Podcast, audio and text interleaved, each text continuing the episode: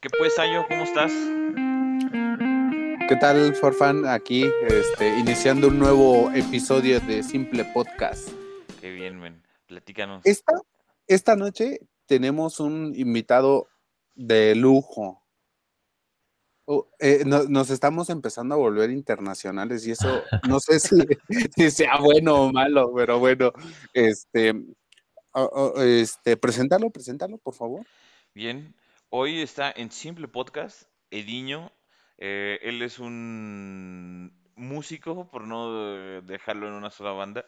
Él tiene varios proyectos, eh, tiene una historia ya recorrida, tiene un bagaje ahí musical importante, pero pues mejor que se presente él mismo. Bueno, bueno, Gabriel, gracias chicos por, por, la, por la invitación. Bueno, yo me considero como que mitad peruano, mitad mexicano, así que somos compatriotas, ¿eh? Porque tengo muy buenos amigos en México, tengo muy buen trato con, bueno, con ustedes hermanos y yo me siento como en mi casa cada vez que, puedo, puedo visitarlos y puedo ir a tocar. Eh, eh, eso está perfectísimo. La verdad es que la, la, mm, aparte, pues, no sé, como que se constituye una, un, un- un solo mestizaje desde México, digamos, hasta um, a la Argentina, ¿no? Lo más sur del, Claro. de- del continente. Entonces, este, pues bueno, si somos, venimos y estamos en el mismo barco, pues yo creo que es considerable este, mantener así, ¿no? La, la amistad, la, pues no sé, el- la forma de, de tratar a los compatriotas, ¿no? La verdad es que yo agradecido, realmente, pues la vez que vinieron aquí, este, Satélite Kingston, estuvimos Ajá. con ellos platicando un rato y que creo que tuvimos la suerte de conocer a, a este, ay, se me fue el nombre, Ya como a Ah, Giacomo. ya como, claro, Y ya uf, como... es Uf. una persona grandiosísima. Entonces, pues Sí. no, no, no, no, este, no, no siento que sea diferente con los demás, ¿no? O sea, conozco varios este, músicos de, de, de, de otros países y algunas veces sí he dicho, "Buah, pues, bueno, esperabas otras cosas, ¿no? Pero la Pero mayoría de lo la que, gente lo que no sabes es que ahí estaba Ediño también. yo no, yo, pues es que no, yo no lo vi eh, eh, eh, y él se escondió. Ese, ese, encue- ese encuentro que, que me cuentas ahí con el satélite, con Giacomo, Ajá. ¿fue, ¿fue cuando ellos estaban tocando o en un, en un evento especial o, o fue en el non-stop? Fue en. En el Gato Calavera. En el gato calavera. Ah, en el Gato. Un día, un día después Afuera. del non-stop, eh, Claro. eh, estuvo a la presentación de Satélite Kingston. Entonces, Claro. este, yo la verdad crecí con Satélite Kingston en mi... Uh, satélite es increíble. Sí, crecí con ellos y le, le dije a Sayo y a mi primo Jerry, por ahí anda, saludos al Jerry. Dije, tenemos que ir sí o sí, no importa lo que tenga que pasar, tenemos que ir a ver a Satélite Kingston. Y la sorpresa fue que, que ahí tocó el Giacomo, ¿no? Y ahí, eh, por ahí, ¿tú tocaste esa noche? No, no, lo que pasa es que ya como, ya como se quedó unos días más, se quedó unos días más para hacer turismo. Entonces, pucha, ya como es un gran músico, tiene un oído increíble, oído absoluto, la tiene clarísima. Sería bueno que lo inviten, ¿ah? Así que extendemos la invitación a- Claro, gran claro. Giacomo. Yo puedo ser intermediario, así que no, por eso no se preocupen. Perfecto. Arno- ha- Giacomo. ha- haznos el honor de ser el embajador de Simple Podcast en Perú. Oh, Y- y de- con- dalo por hecho. y- e incluso de, de otras disciplinas, ¿no? Por ejemplo, No, no. hemos hablado, bueno, ya podemos decirlo, ¿no? Eh, Estuvimos con Sí, Dulce claro. Chank, que es una poeta mexicana ahí que tiene también ya un gran recorrido. Se, acaba de presentar en Bellas Artes y ha organizado ahí eventos en Bellas Artes, que acá es como el como el La cúspide, ¿no? Ajá, la sí, de- cúspide de- del- de, de las arte. artes en México, ¿no? actuales. Aquí Eh, también. Sí, Sí, aquí también, bueno, puedes ingresar a la Escuela de Bellas Artes en lo que a artes plásticas eh, corresponde es top, ¿no? Aquí, bueno, tenemos ya algunas escuelas, universidades de música, como ya como por ejemplo, y, y gran parte de los miembros de Vieja Esquina son de la Universidad Católica. Después, este, bueno, en mi caso yo soy de una escuela de música contemporánea que se llama Campus. El Conservatorio Nacional de Música, que también aquí es élite, que ya, ya se volvió universidad.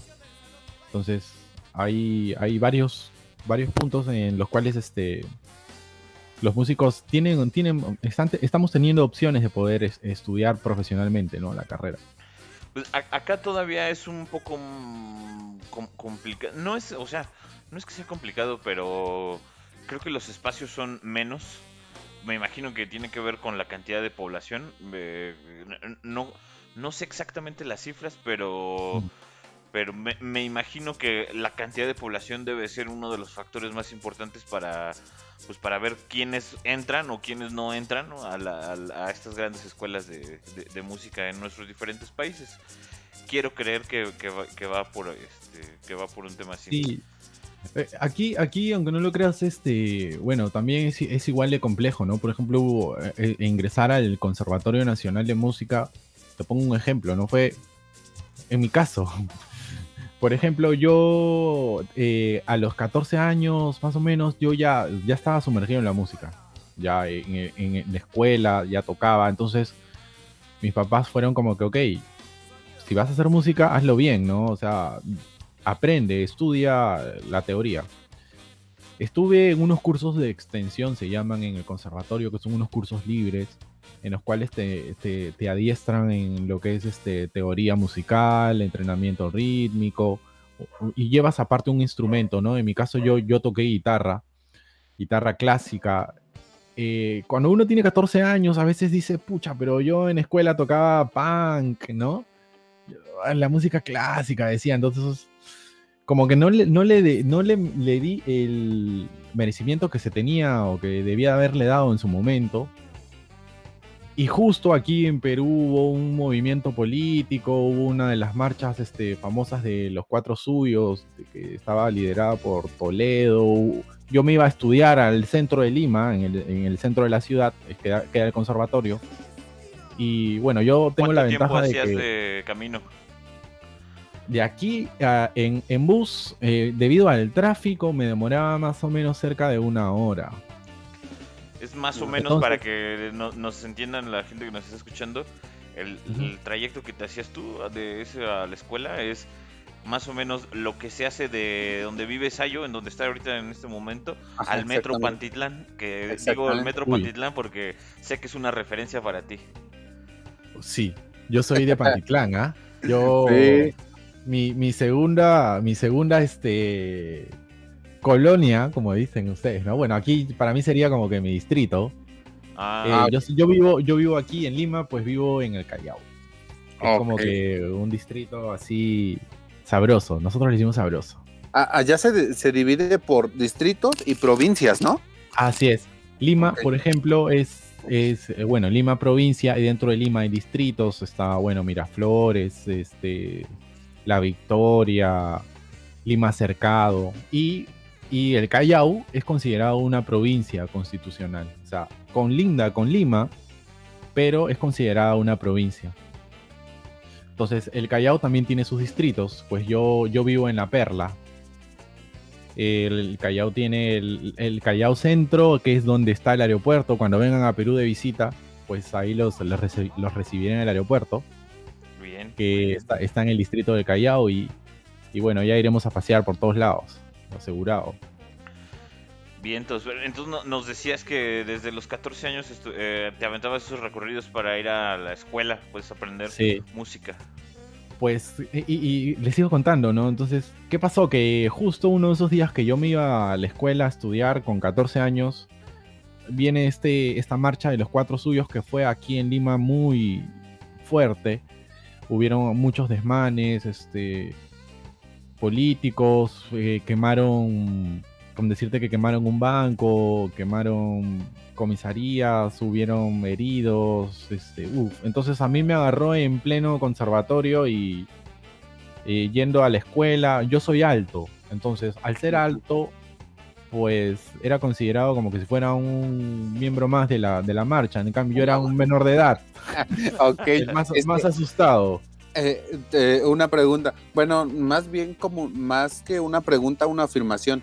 En, digamos, Latinoamérica, en la parte de este, sur, como que están más politizados, ¿no? O sea, por- porque por ejemplo aquí en México este, vuelven a ver todas estas situaciones de, de marchas con nuestras compañeras feministas o por ejemplo con algún otro tipo de, no sé, de pavimento que sea por parte de alguien que se perdió o alguien que mataron, pero por ejemplo allá sí es un proceso más político con respecto a, a, pues a la situación Sí. que está viviendo pues toda Latinoamérica, ¿no? Porque aquí Yo- en yo México yo, diría- creo que se a- hace mucho tiempo pues dejó de ser eso, ¿no? Pues sí, mira, yo, bueno, en, en- en mi edad, yo podría decirte de que en los últimos años es de que existe un poco más de unidad frente a la conciencia política de parte de, de- de la ciudadanía, ¿no? An- Antes era como que casi siempre era se- seguir a las masas. En este caso, ahora sí yo veo, bueno, contemporáneos conmigo, que, que hay un grupo ahí de WhatsApp, por ejemplo, de mis amigos del colegio, todo el día hablan de política y entonces entiendo de que la gente está teniendo un poco más de conciencia social que de- definitivamente desencadena la política. Las últimas marchas que hemos tenido por, bueno, pues un golpe de Estado, de, frente a uno de los presidentes, el último presidente que teníamos, eh, desencadenó una marcha y en esta marcha hubieron dos muertos, dos chicos muertos. Hubo bastante represión policial. Yo fui también a esa marcha, estuve en tres días de la marcha y con decirte de que nosotros éramos un grupo de personas y te caían lacrimógenas de arriba, o sea, de helicópteros. De un helicóptero te caía una lacrimógena, tú no sabías exactamente qué, qué pasó. Eh, la represión era que todo el mundo corría, corrían para un lado, corrían para el otro. Y, y hubo una primera línea de chicos que en su mayoría era- eran jóvenes, que estaban ahí adelante tratando de resistir, tratando de... Oye, no, es una marcha tranquila, pacífica, pero la represión era fuerte. Hubieron dos, do- dos chicos muertos. Entonces, a raíz de eso, como que, boom, hubo un- una conciencia social de parte de, esta generación. Pero, como todos sabemos, pues en política todos tienen ahí algo oculto, ¿no? Entonces, a la larga yo considero que al menos acá en Perú todos esos movimientos políticos y las marchas son generadas con un fin ahí, un fin oculto, ¿no? De seguir con la corrupción y a la larga lo, lo- lo importante es de que esto, se está generando una conciencia política en la sociedad, ¿no? Yo espero de que, de que la nación como que despierte y sea más unida frente a esto, ¿no? Sí, claro, las agendas políticas siempre se sirven de, lo- de los movimientos que existen para lograr de forma indirecta sus, sus cometidos. Pues, ¿no? No, no- sería raro, Sí. ni sería la primera vez en Latinoamérica que, que- que una cosa así sucediera. Lo Pues positivo es con lo que comentas, ¿no? Que generó un despertar, que creo que eso Sí. era el, ese es un- uno del, yo creo que De los principios básicos. sí, claro, Sí, aquí en esta última marcha, o sea, había tanta gente, incluso estábamos en pandemia, o sea, era como que tú veías a todos que marchaban, la gran mayoría con tapabocas, con protectores. Entonces, frente a encima estar con tu protector, con tapabocas, las lacrimógenas, este, las lo- los balines, porque es- estos chicos mueren porque, bueno, fueron impactados con balines, o sea, de acero, Wow. aunque en realidad estaban prohibidos, incluso canicas. Entonces, hay toda una controversia actualmente, hay todo, aquí hay una- unas investigaciones de por medio frente a, frente a estas muertes, frente a, a- a los actos políticos que, desencadenaron todo esto, incluso ese presidente que fue vacado, por el cual la mayoría de personas salió a la calle porque, no por el presidente en sí, no es porque la gente estaba apoyándolo a Vizcarra, sino era porque, ok, está, encima que estamos en pandemia, encima que estamos en, eh, económicamente mm, mal, existe este conflicto entre el, entre el Congreso con el Ejecutivo, con el Legislativo. Todo esto desenca- desencadenó en un eh, desequilibrio terrible para el país estamos a la deriva, o sea, estamos mal económicamente como país, vivimos una pandemia y encima los políticos se encargan de pelearse entre ellos en lugar de estar en, unidad. Entonces es, terrible, es un problema latinoamericano. O sea, por ejemplo, los yo, yo, por ejemplo, los hermanos de Chile son un gran ejemplo frente a esto. Lo que la unidad puede lograr. Claro. E incluso eh, Hermanos de Chile era como que enviaban videos de cómo desactivar las lacrimógenas. En, en, estas marchas aquí en Lima hubo una unidad de desactivación de bombas lacrimógenas. Tengo amigos que son roadies, que están eh, que, trabajan con nosotros en, los, en los festivales de música. Un amigo, Guille, por ejemplo, él estaba en primera línea desactivando bombas lacrimógenas. Andaban con unas bolsas, perdón, con unas este, eh, bidones de agua de más o menos 3 litros vacíos o con un poco de agua con, si no me equivoco, es este un, polvo, no me acuerdo cuál se llama ahorita. La cosa es que ahí metes la lacrimógena y eso la controla. Ellos la agarraban con una mano con guantes y la metían ahí. Increíble, en verdad. o sea, mi respeto para ellos, porque en verdad ellos sostuvieron bastante la, la represión policial. Claro, pues, claro. De, hecho, sí, hubo, sí vimos muchísimas notas también acá en, México acerca de este periodo del que comentas. Este, incluso estábamos nosotros grabando un, un, pues un podcast, de simple podcast, valga la redundancia. Y este y pues sí vimos que, que dedicamos ahí unos cuantos minutos al final del programa. Realmente no quisimos nosotros eh, decir en, redes sociales ni, ni, ni, pronunciarlos, ¿no? De decir que hablábamos específicamente del tema porque no es el objetivo hacer raja este, política mediática de, cosas que son muy serias y que son ajenas completamente a nosotros. Exactamente, sí, más, más, más, más este, específico eso, ¿no? O sea, que no tenemos ni la, bueno, no estamos mm, realmente bien informados sobre el tema y pues no sé, qué bueno que ahorita se, se acercó el, el tema a ese, a ese episodio y qué bueno que nos vienes a dar o demostrar un poco más de lo que se vivió en ese entonces, ya de, de, vista y oídos pues de alguien que estuvo en el frente pues. Lo que sí alcancé a leer era lo que comentas, ¿no? Que la gente realmente no es que estuviera más bien la protesta no estaba como a favor del presidente, pero el tema, e, el, tema era así como, esperen, no, no hay que hacer desestabilización del, del sistema político, económico, porque puede ser peor, ¿no? Era lo que yo alcanzaba a leer y, y, y, para mí eso tiene un valor pues bien fuerte porque creo que eso, eso es unidad, ¿no? O sea, no, no importa si, no lo sé, no voy a hablar, si era la, el lado político de izquierda derecha, no sé de lo que de, la gente y del gobernante que mencionas, pero se me hace algo muy chido como sociedad que, que se diga, oye, no, no, no, no, no, no, O sea, ahorita las cosas no están para esto. ahorita el tema es otra cosa. Eso se me hace que es parte de una sociedad madura y responsable. Por ejemplo, en mi caso y varios de mis amigos que, que salimos a marchar fue básicamente eso. O sea, no estamos a favor de este presidente, pero no queremos una desestabilidad, o sea, y todo a la larga trajo repercusión, porque Perú ha sido de los últimos países en poder adquirir las vacunas, o sea, en poder organizarse con, frente a las vacunas. O sea, mientras en otros países, por ejemplo Chile, ya están como que vacunando a, a personas de 50 años en adelante, hacia abajo, perdón, Aquí nosotros recién estamos vacunando como que adultos mayores. Hace unos días vacunaron a mi abuela, por ejemplo, la primera dosis. Entonces, a la larga es, estúpido que, que, que degeneren una, una eh, inestabilidad en el país por lucro, o sea, por, por orgullo, por, por yo estar adelante del otro, por pelear, no sé, es política pura, es horrible, horrible amigos.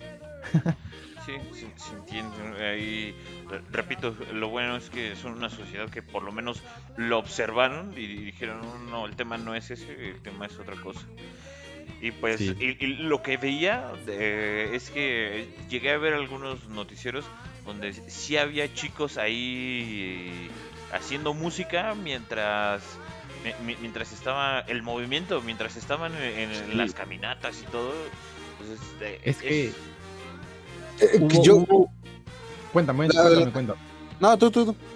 Lo que pasa es que hubo, les decía, hubo un movimiento de parte de eh, gremios musicales, culturales, habían comparsas, este, en, el caso, por ejemplo, la, la agremiación de músicos, eh, de managers, estuvo como que liderando un grupo y nos y estaban o nos juntábamos en una plaza y cierta de ahí partíamos eh, y había comparsas por todos lados. O sea, eh, fue de parte de. Yo nunca he visto una plaza principal de aquí, bueno, en este caso de la Martín, repleta, repleta de gente, o sea, repleta de gente. Y es loco porque, o sea, yo sinceramente, yo no me considero uh, famoso, o sea, pero era como que ahí de la nada se me acercaban algunos chicos, oye, qué chévere que estés aquí apoyando, y yo, sí, hay que estar aquí, ¿no? O sea, no podemos, no podemos ser ajenos a, a, una situación que está llevando al caos.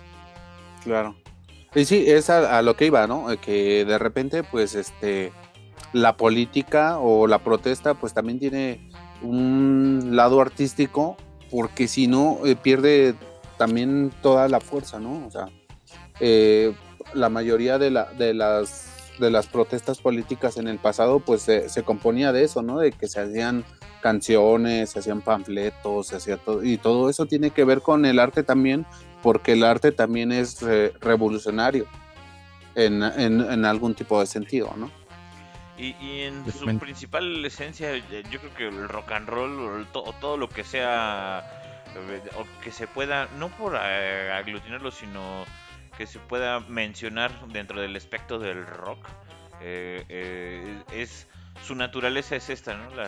una naturaleza revolucionaria, partícipe de la defensa, pues, de los de, la gente, valga la redundancia, indefensa y de los ideales políticos de, de, progreso, pues, más que nada. Sí, eh, es, que el arte es una, una obra maestra para difundir y para comunicar. Y, y por qué ser ajenos a lo que está viviendo nuestra sociedad. Es una mejor manera de, es la mejor manera de educar, de concientizar. Claro. Nos comentabas que a partir de los 14 años más o menos estuviste ya en formación académica, musical.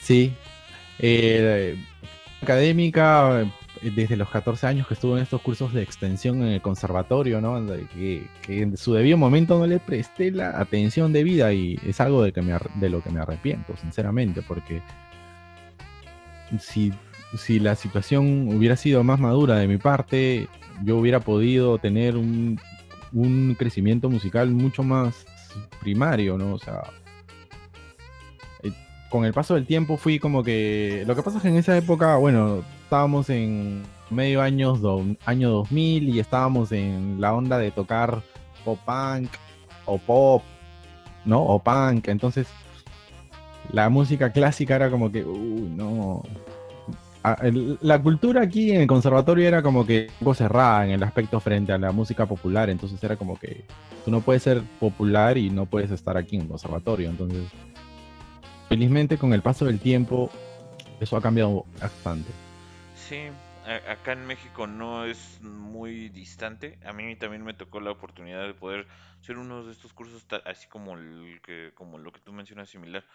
Yo vivía en Michoacán, que es el estado de Michoacán, ahí hay un conservatorio que se llama el Conservatorio de las Rosas, es como, no sé, tiene mucho renombre, tienen, eh, se, escucha mucho hablar ahí entre las altas sociedades artísticas y, estudié un poco, pero y fíjate, para mí al contrario, yo siento que me faltó porque me dejó con muchas más dudas de, las cosas que, me quedaron claras.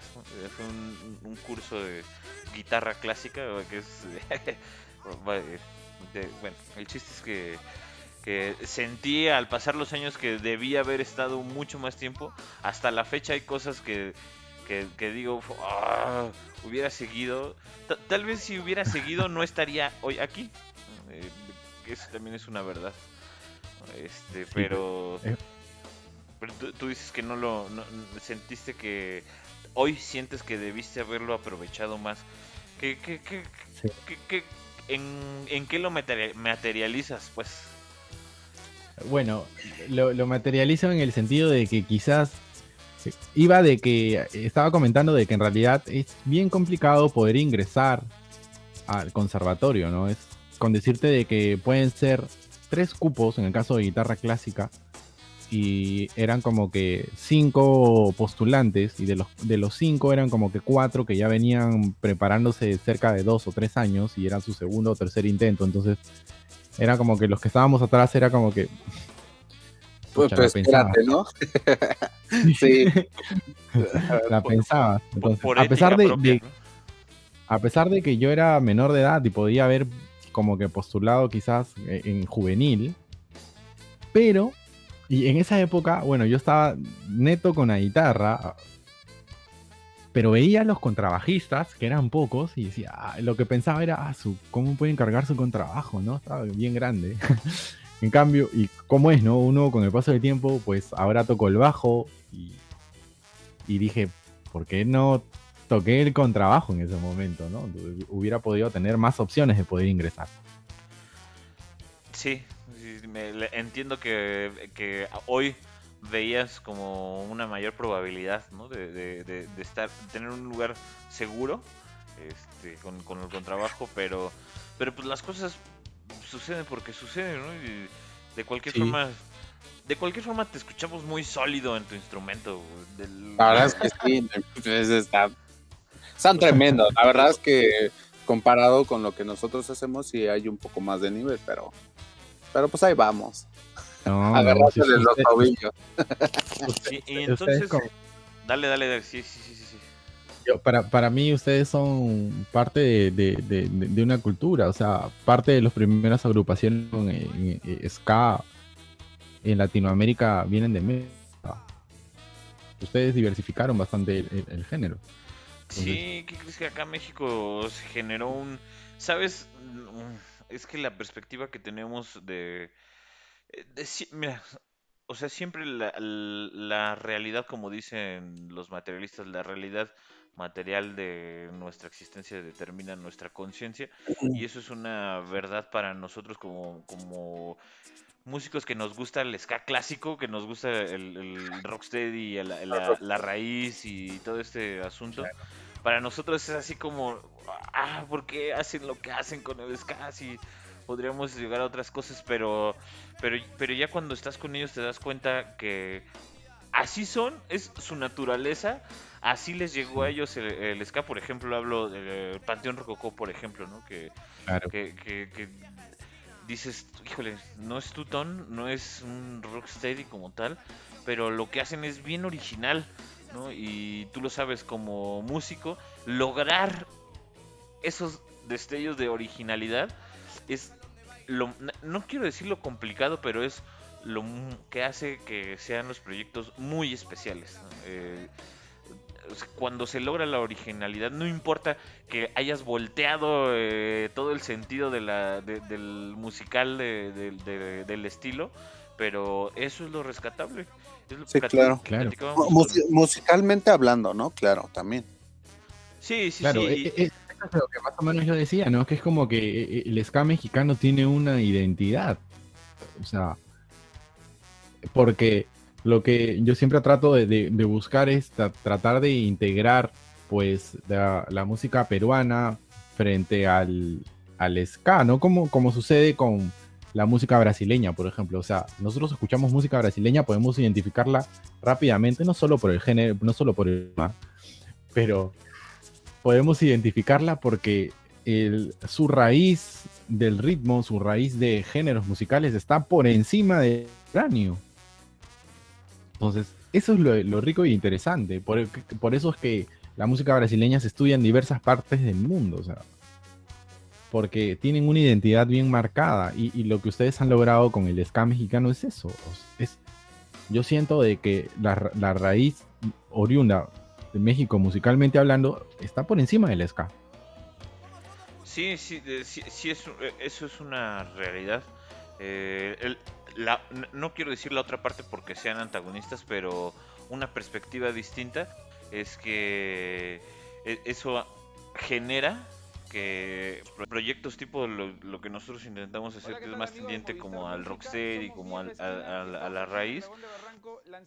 E, esto que tú dices, que, que la identidad propia del ska mexicano genera que el foro y la gente que gusta de lo que del estilo que nosotros queremos hacer se hace más chica eh, y a, a veces mm no nos sentimos solos porque los músicos, nuestros amigos de otras bandas es genial el apoyo porque les gusta también.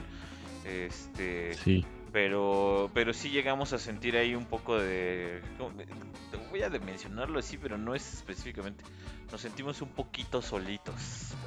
E, e, es loco porque, bueno, quizás nosotros, Kina, a veces lo, vemos un poco aquí también, tal cual porque nosotros aquí, bueno, estamos considerados eh, eh, como los, quizás los populares nos ven como yaceros y quizás los jazzers nos ven como populares, entonces estamos en el medio.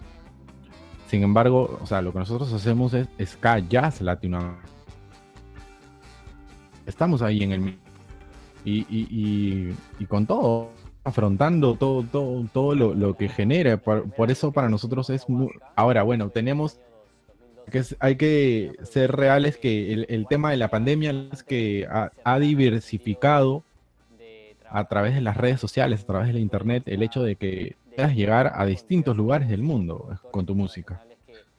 Claro. porque y, Adelante, adelante te cuento que en Indonesia como que hay, un festival, pues no, el, el Ska un Festival, algo así, eh, eh, viene por ahí el nombre de los chicos, entonces hay, hay un chico que desde Indonesia nos escribe y nos comenta y, hablamos por WhatsApp y, es loco que él tiene que cambiar eh, su, idioma a, inglés para hablarnos, o sea, es traductor, me imagino, y nos escribe, entonces nosotros de ahí le respondemos en inglés y él lo traduce y así nos, y así nos comunicamos. Y así y así tocamos participamos en su festival. Entonces la, diversificación que nos ha dado la, el hecho de la pandemia a, través de las redes es importante no así también a través de ustedes pudimos ver el eh, pudimos ver el, el que hicieron con la sonora del tema de vieja esquina y increíble, o sea. No, pues sí. Eh, eh, adelante, Gabriel. Fue, un reto, como no tienes una idea, y aún así no, que, no quedó perfecto como hubiéramos querido, pero fue un, para mí fue un reto muy grande porque imagínate, eh, ya como con toda la experiencia, contra mí tenía como ocho meses empezando a tocar el trombón, entonces es como, ¡ah! Pero salió lo que salió y fue de corazón. Sí, sobre todo. Ya lo, van a conversar con Giacomo, ya lo van a conversar con Giacomo. Giacomo, si nos escuchas, estás invitado aquí a Sonora. sobre todo. sobre todo por eso, ¿no? Porque realmente pues nosotros los vemos como pues ya una banda súper establecida, grande y, y, y, pues obviamente empiezas a hacer los planes este y todo y para que te quede algo pues más o menos que sea rescatable y poderlo mostrar y que no te digan, ah, mejor no la toques, pues eh, nos hicimos algo más o menos decente, lo, lo, lo, lo que yo pienso. Te queda pendiente de que les pasen los papeles. Sí. Los llevé a pasar, no me acuerdo. Sí, no, no, no, sí, me acuerdo que estaba yo bien triste porque estábamos como a como a tres días más o menos de grabar y yo estaba así de no puede ser.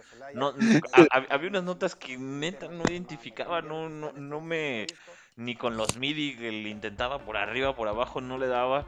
Y te escribí, me dio un montón de vergüenza, le dije, men, si hay chance de que nos pases las notas originales.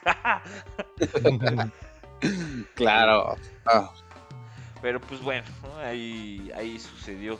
Entonces ustedes en la vieja esquina, no quiero enfocarme tanto, tanto, tanto todo eh, en la vieja esquina, pero me parece interesante que, dices que estudiaron la mayoría casi, casi juntos todos, pero me imagino que por el ámbito académico se conocieron, ¿no? El, conjunto en general. Sí, pues mira, te, cuento un poco eh, eh, cómo, cómo, nace Vieja Esquina. los fundadores son Julio Mejía, más conocido como JMT, el fundador del Perú Ska Festival y la Sociedad de Ska en Perú. También Daniel Ciudad, gran baterista de ska jazz tradicional, él y todos los ritmos jamaiquinos. Eh, ellos son parte de los fundadores. Luego viene Giacomo, eh, que formó parte del grupo, bueno, pues hasta el año pasado que eh, se retiró del grupo para, seguir sus proyectos personales. Em, entonces, ellos son parte de la, de la fundación de, de, Vieja Esquina y, y, en el proceso han habido generaciones ¿no? de músicos.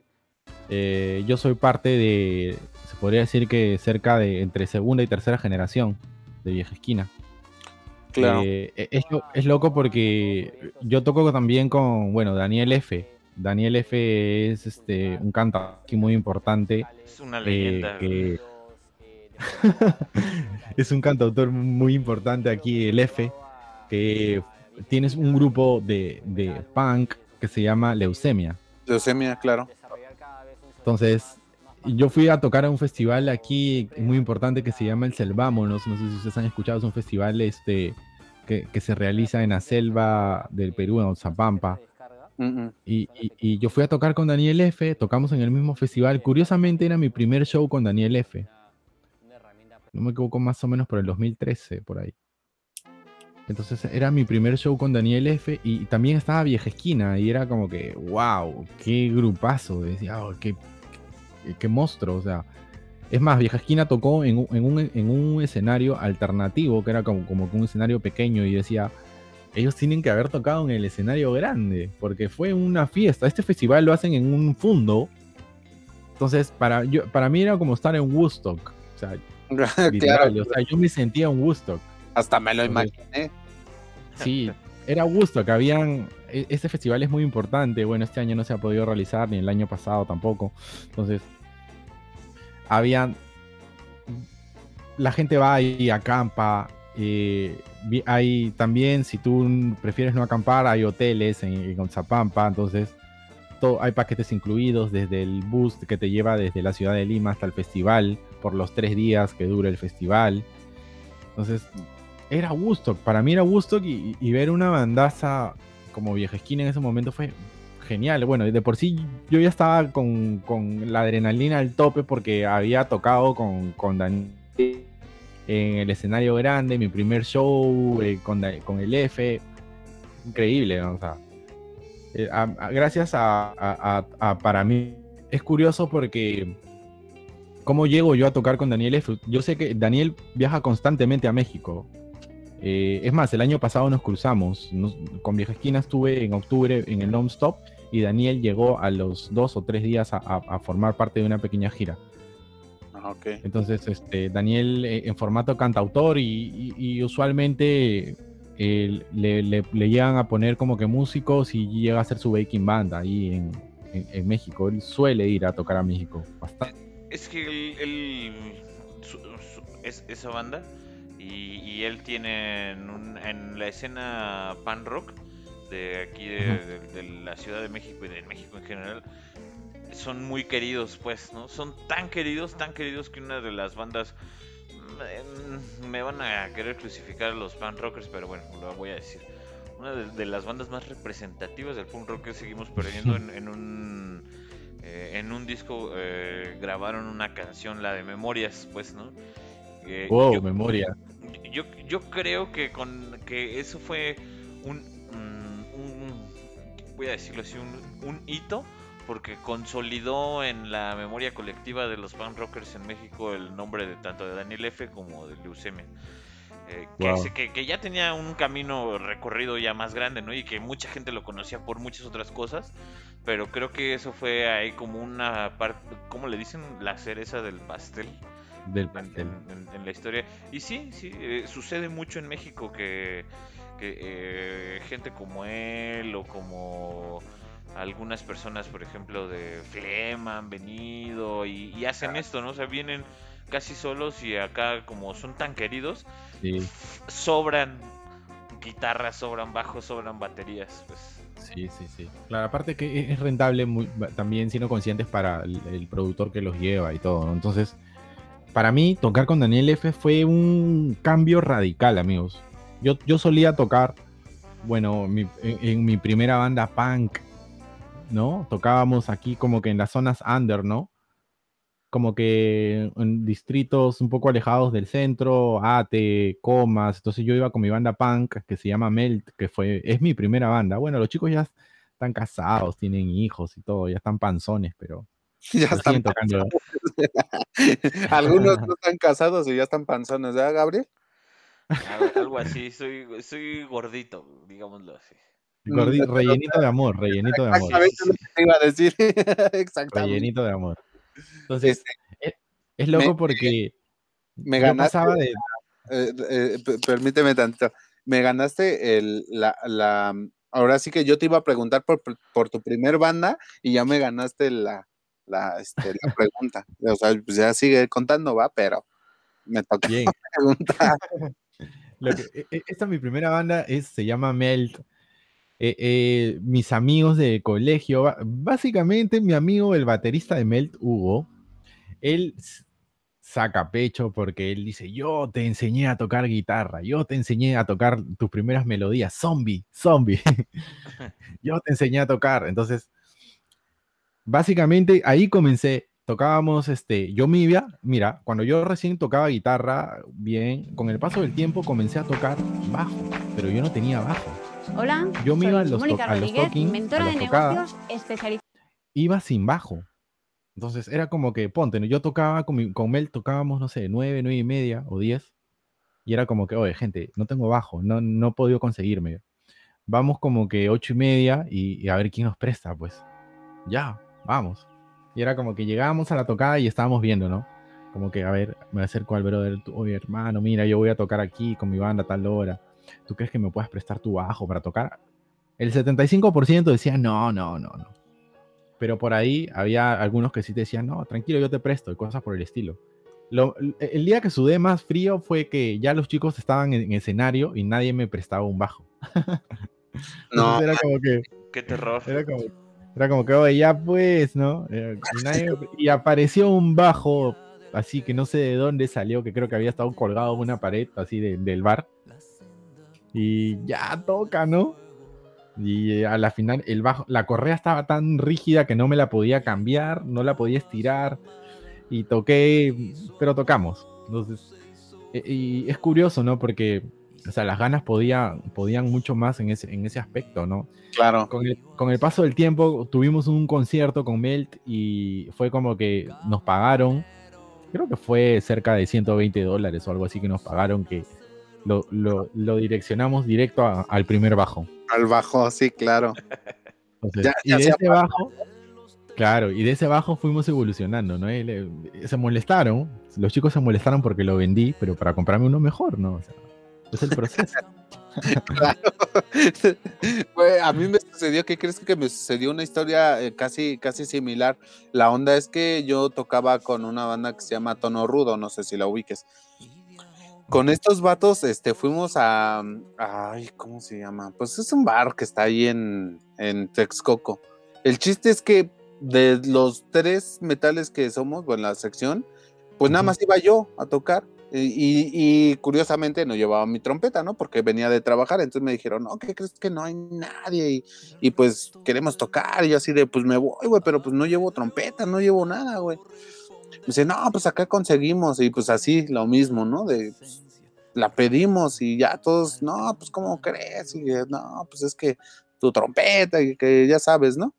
El chiste es que de repente se apiadó un vato que no sé de dónde era y nos prestaron el instrumento, ya pudimos tocar, pero sí, o sea, era el, el nerviosismo de que pues vas a tocar solo, ¿no? Y luego el nerviosismo de que no llevas tu instrumento y lo tienes que estar pidiendo prestado.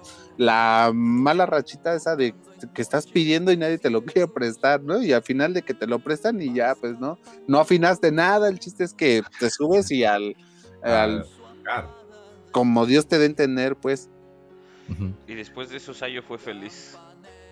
Ah, que me corrieron del tono rudo. por falta de instrumento. de- por Por falta de- instrumento. Pero ya tenías, ahí, ya tenías ahí la Pocket, ¿no? Creo. Eh, sí, pero, eh, o sea, te repito, como había ido a trabajar y pues me dijeron, no, pues es que vamos a tocar, pero pues ya lánzate porque pues no hay chance como para que vayas por tu instrumento y le caigas.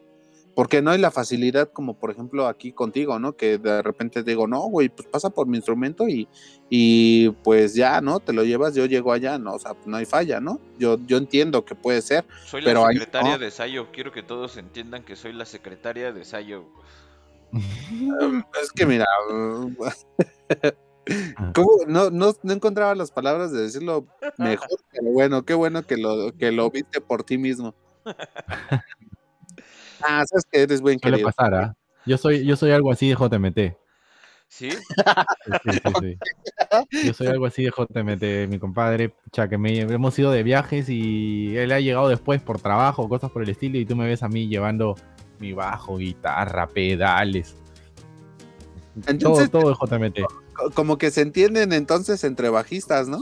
Ah, Es que, la- es que yo también toco el bajo, de hecho, mi, yo, yo estoy seguro que mi instrumento, el, donde me siento más sólido es en el bajo. Natural, ¿no? Sí. Porque cuando que hicimos aquí un bajista no quisiste. No, no, no, no, no, no, no, no contemos esa historia otra vez porque sabes que no fue así. Cuenta, cuéntame. Yo no lo he escuchado. Ah, pues mira, ¿sí, Sayo o no? O- Sí, cuéntale, cuéntale, cuéntale. El chiste es que eh, eh, había un brother que toca muy bien, mis respetos, a- no voy a decir nombres, este, de- tocaba antes con, con, con ellos, él lo sabrá, pero no es la intención ahí balconear a la banda, pero me dice Sayo, no, ¿sabes qué? Ven porque... Lo este, queremos. Ven porque nuestro bajista nunca viene, este, hace lo que quiere y así, y yo dije, ah, perfecto, pues ya, le caigo. Y entonces fui ese, ese día, y justamente el día que yo fui, llegó ¿Qué el fue? bajista. Oh, Y yo así de, oh, bueno, pues ni hablar. ¿no? Y, y pues imagínate yo eh, en el ensayo sin hacer nada, ah, na- nada más vi- viéndolos. Y se, ap- se apiadó de mí Isayo y me dijo, pues allá hay un trombón, dale. Pues yo que iba a saber, ni embocadura, ni posiciones, nada en absoluto. Sea, ahí como que todos se molestaron, pero yo le soplaba con todo el pinche coraje del mundo. claro. Con toda la actitud. Ajá, así es. Y, y- y- y- y eso fue la historia que dice el Sayo, que nunca quise tocar el bajo, pero no es que no haya Oye, querido, pero, pero es una historia quizás similar, pero a la inversa. Tú sabes que este Bobby Valentín, pues, ¿no? El famoso bajista de la Fania, de la Fania All Star. Él, Claro, Era, tro- él era trompetista. O sea, él era el trompetista y en un momento no, no, no, no llegó el bajista y fue como que, ¿quién puede tocar el bajo? Y él dijo yo y se lanzó. Y ahora y, ah, Bobby Valentín, tremendo bajista. Sí, claro. Pues esperemos que en el futuro digas lo mismo. Ah, no, claro. Eh, eh, Práctica, ahí- práctica. Exacto, es pura, es pura práctica. Y- Es, y- eh, sí, sí, sí, adelante. Entonces eh, eh, es loco porque, bueno, yo ahora, bueno, con la pandemia, pues no estamos tocando, entonces yo estoy netamente dando clases. Dando clases y, lo bueno es que como que yo toco distintos instrumentos y, y, bueno, guitarra, bajo, teclado, un poco batería y, y- y- y es lo que me- le digo a mis alumnos, pues, ¿no? Tengo la suerte, no sé si será suerte, pero Quizás es porque yo soy un eterno niño también, ¿ah? o sea, medio inmaduro, quizás sea, que me llevo tan increíble con los niños que mis alumnos perfectos son los niños. O sea, en- tengo niños de, en alumnos desde 5 años hasta 9 años, 11. Y es increíble cómo, cómo, cómo uno de niño puede desarrollar este talento. Claro, yo, yo estoy a favor de eso que dices porque realmente sí, un niño mama lo que sea, eh, idiomas, este, música, arte, pintura, lo que tú quieras, rápido, rápido, rápido su, en su, su- su mente, ¿no? Es como que un- una esponja que puede absorber todo eso, ¿no? Pero pues uno ya de viejo, pues qué, ya nada más hace la escala de do y siente que es músico, ¿no? Ent- ent- Entonces es, como le decía, no es práctica, práctica. Sí, claro. Y entonces, eh, así fue como llegaste con, con el señor Daniel F. Pero ¿qué otros proyectos tienes aparte? Bueno, yo, pues, Vieja Esquina, eh, Daniel F. Son como que parte de mis proyectos importantes. Luego toco un proyecto en una banda de punk que se llama Mutante. Que e, el vocalista es Mandy Vélez. Él tenía un grupo que se llama Contracorriente. No sé si de repente puede haber llegado por allá. Es, eh, este grupo Contracorriente sigue vigente. Bueno, Mandy eh, salió de ser su vocalista, él formó su propio grupo entonces, ¿qué pasa? Que, el guitarrista y baterista de Mutantes son amigos míos. El baterista estudió conmigo en una escuela de música. Y ellos siempre me decían como que, Ay, vamos a tocar, si tú tocas punk, pero yo, yo más que nada tocaba reggae, ska, pero ellos son un punk más, este, más hardcore. Entonces, comencé a tocar con ellos y es, es loco porque yo tengo grupos que tocamos en escenas totalmente distintas. Mira, Vieja Esquina es una escena de ska, jazz, un poco más bailable, quizás en algunos eventos, ¿no? Daniel F. Eh, toco en festivales grandes, grandes, masivos, como aquí hay unos festivales muy importantes que se llama El Vivo por el Rock, eh, que es como que un festival que puede durar dos días o que en un día tienen bandas desde, desde las 11 de la mañana hasta las 2 de la mañana o 3 de la mañana.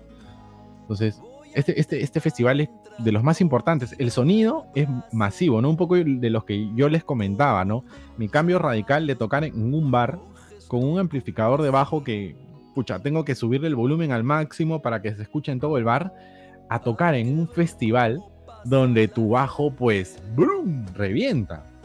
Entonces, e-, ese proceso yo lo tuve que asimilar, lo tuve que asimilar y, era como que el amplificador, pues no, el ampe, que el STB riquísimo, ahora ya para mí es riquísimo, pero en ese momento para mí era como que, Dios mío, qué miedo. Entonces, era controlar ese sonido, yo me ponía el ampli a la mitad, ¿no? Y venían y, los técnicos me decían, no, súbetelo, tres cuartos, tres cuartos de volumen, así es el volumen aquí porque yo sentía que los subs del bajo reventaban por afuera, ¿no? Entonces era como que ese cambio radical te, choca. Te soy sincero, con Daniel F, en los 30 años del Daniel F y leucemia, eh, bueno, yo no creo que se moleste porque ya tocamos, pero nosotros, por ejemplo, usualmente antes de tocar con Daniel F no ingerimos ni un trago de alcohol. Nada de alcohol. Pero ese día ah, tocamos en un importante en un importante aquí un centro comercial en la azotea, o sea, en el estacionamiento, en el techo, eran cerca de 35 mil personas. Nosotros éramos la, banda estelar. Tocaba Daniel F, hora y media, y luego tocaba Leucemia, hora y media. Entonces, en, la banda anterior a Daniel F, la gente saltaba y tú veías cómo el, el, techo se movía, brum, brum, sonaba. Yo decía, Dios mío, ¿qué es esto? Estoy o sea, era como que tengo que tocar, yo soy el estelar, decía, tengo que tocar, yo soy el estelar, ¿no? Y era, agarré y me tomé dos cervezas así grandes, así como que para armarme de valor. Pobre de ti, pobre de ti. Sí, no bien, todo, sea por el arte. Estaba sufriendo el edinio. Estaba que sufría, porque en realidad decía como que me armo de valor, sí, esto es lo mío. Subo al escenario, subo al escenario y era como que no, no, no estás nervioso. esto es adrenalina. Es adrenalina. Contrólala, este es tu hábitat. Yo me, yo me hablaba solito así en mi cabeza.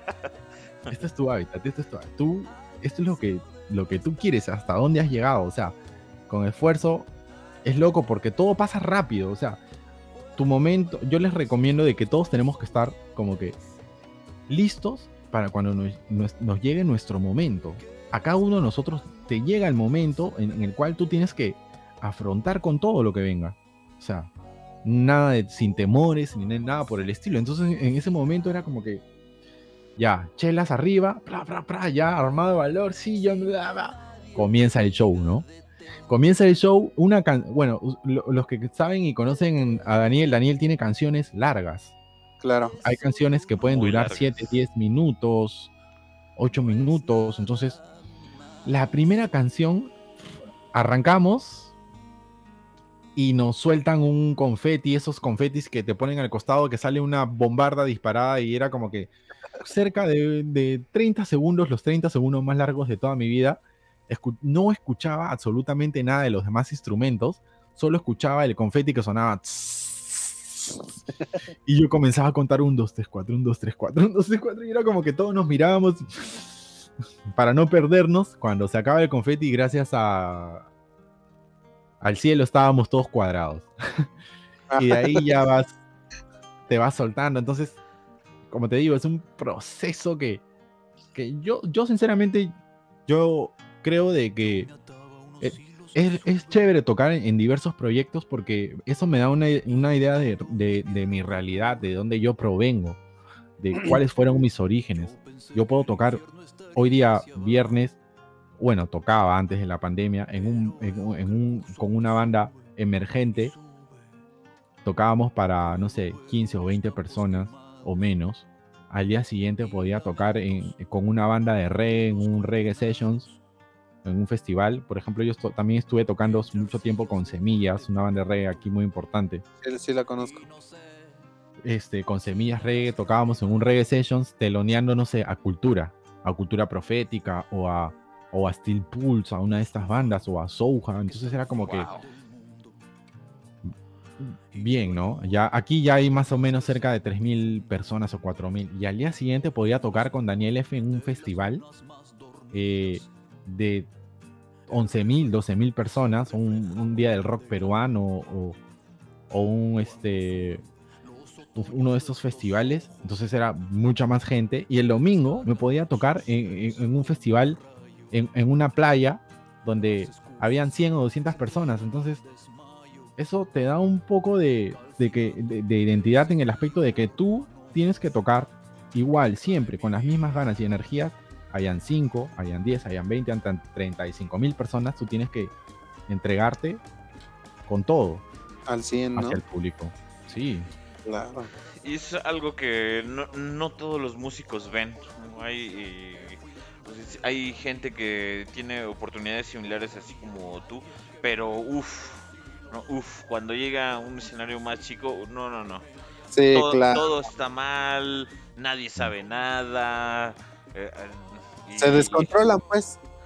y es muy triste verlos, ¿no? Verlos que, independientemente que sean buenos o malos, no, no estoy haciendo el juicio de valor, pero, pero sí dices, pobre vato, ¿no? O sea, eh, no, no, no hay razones para, pa- para que se sientan de esa forma, ¿no? Y, Claro. y, y escucharlo, pues, de tu parte se me hace muy valioso, porque pues no- no- nos da como esa parte de experimentar en cabeza ajena, que a veces no es mejor, pero pero pero gracias por compartirlo, ¿no? O sea, realmente eh, no- no- nos, nos da también experiencia, pues, ¿no? A, a- a claro. nosotros. O sea, Te, No. te da un poquito de terapia, ¿no? Y eso es bueno.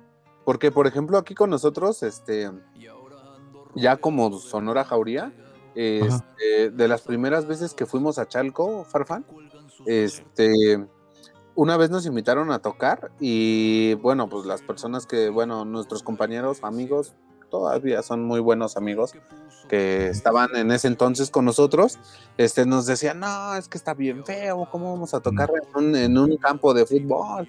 Y luego ya este, tocaron todas las demás bandas y nosotros pues cerrábamos, ¿no? Y decíamos, no, pues, ¿cómo vamos a cerrar? Pues ya así, ¿no?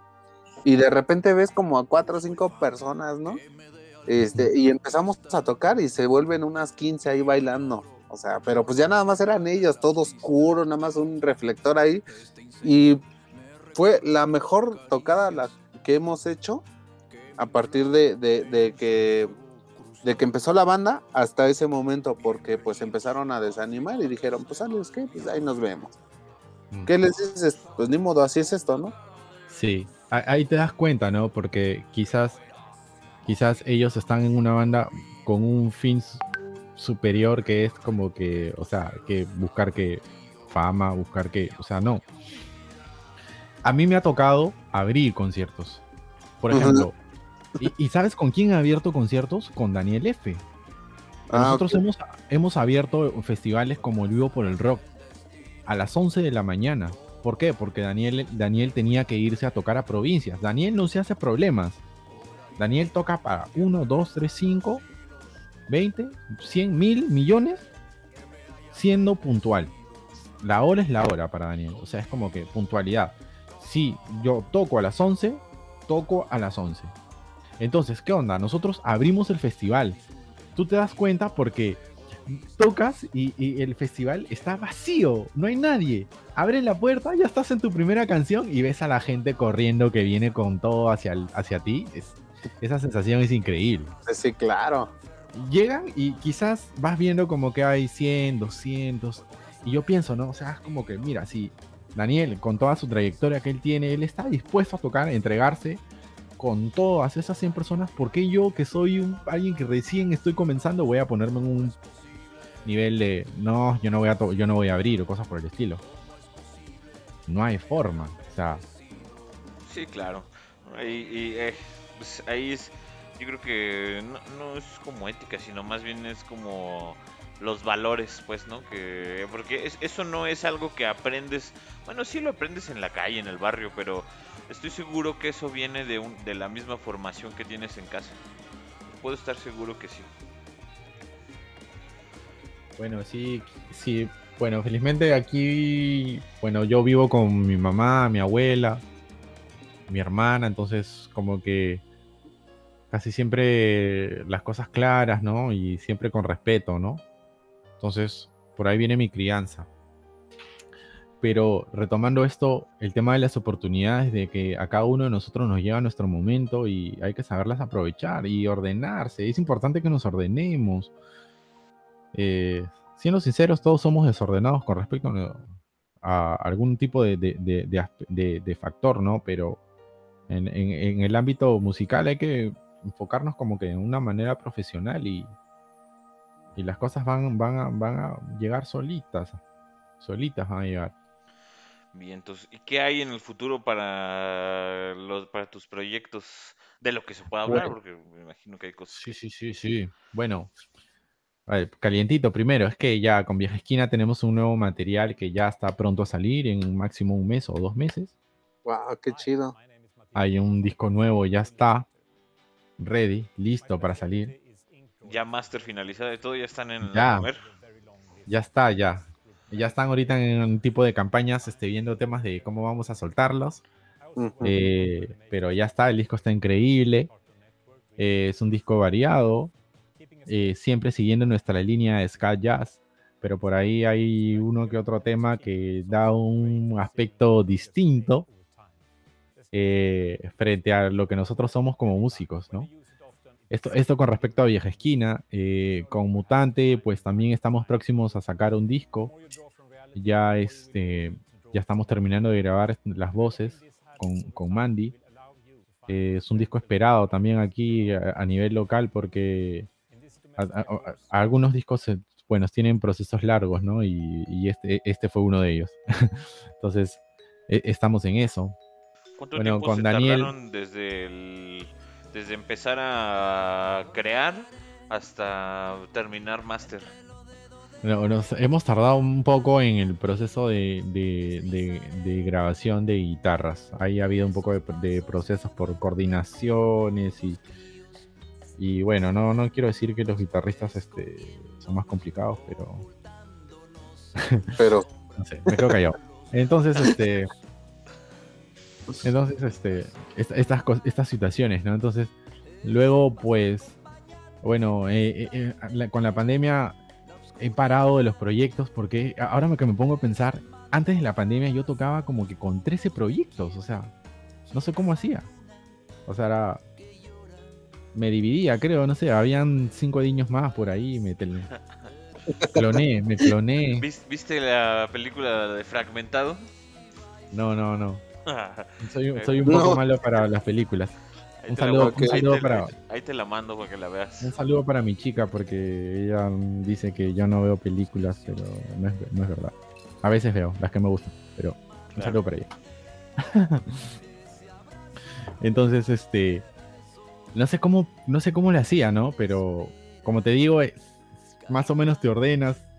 Tengo media hora, tal hora, tengo una hora para llegar de un show al otro show y esa adrenalina era chévere. Yo vivía en, esa adrenalina constante. Bueno, ahora, ahora la- esa adrenalina la he trasladado a las clases. Con respecto a mis alumnos, tengo media hora para descansar, para darle clase al otro, al otro niño, este, y, y así por el estilo. ¿no? Entonces, a la larga, como que aquí se utiliza una palabrita entre nosotros los artistas de reinventarnos. Algunos estamos dando clases debido a la pandemia, algunos han cambiado sus rubros totalmente, están haciendo pues comida, algunos están haciendo desde movilidades, desde mudanzas, algunos... Pero la mayoría nunca deja de, de- de- de hacer cultura ni, ni de generar música. JJ es un apasionado de la comida, me he visto en, en sus redes. ¿Has visto su- Pero se ha matado haciendo ejercicio, se está matando haciendo ejercicio, ¿sí? Le ha bajado como 25 kilos. De verdad. Sí, yo he bajado 15. Wow, no, pues sí. Yo A mí bajado sí 15. me metes a los tacos, ¿no? Ah, ya. A los tacos, a los tacos fritos, por favor, dorados. A los tacos dorados. Este, a, a- a las, este, a las tortas, a los choripanes de Pantitlán de mi amigo Richie. Saludo para el Richie. Buenísimos. Sí. Oye, y fíjate, ahorita hablando de JJ, yo siempre veo que pone una palabra o no sé qué sea, que pone Uy, ya. ricope. Eso no en- nunca he entendido qué es eso. Yo pensé que iba a ser otra palabra. Ahora, ahora les cuento otra. oh, hay palabras claves de, de JMT. Sí, sí, Este- lo he visto. Eh, El, el- el rico es como que decir este sabroso, ¿no? O algo así. Como, es una expresión aquí como que de, de frente a frente, por ejemplo, tú ves eh, que estás, estás tomando unas cervezas, ¿no? Tus- sube una foto que estás tomando una cerveza a alguien y pone, oye, rico P, ¿no? Es como que sabroso, algo así, qué chévere, ¿no? Qué bacán que te toman su chela. Entonces, es un modismo ahí. Es un modismo, Ajá. Sí, es un- el, el P es como que pues, diminutivo de, de, de, de P, de pues, pero en, en flojera peruana. P, Flojera, pues. Ah, flojera peruana. Oye, P, ya, ¿cómo es este? Por ejemplo, ¿Cómo sería, Gabriel? Aquí sería como el... Sí, güey. mm, Sí, güey. Ándale, sí, como el... eh, ac- ac- mira, acá eh, hay un animal que se llama los bueyes, pero no sé por qué en la cultura mexicana eh, decimos mucho el güey, pero cuando lo escribimos en forma de grosería, así escrito como tal, lo escribimos no como, como buey con B, sino con W, como ah, sonando sí lo he visto, sí lo he visto. ¿no? Entonces, este, pero, pero ese tiene su diminutivo, que, que es el güey, o sea, nada más W -E, o G U E, ¿no? Entonces, este, es como el- la, la flojera, como lo que tú señalas de- del P del pues, acá es como Sí, el sí, güey. sí.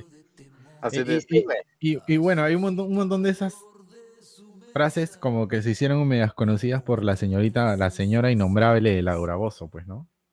Ah, Ah, yo, por ejemplo, mi amigo el Richie, mi amigo el Richie de Pantitlán vino a Perú, él vino con su chica, vinieron.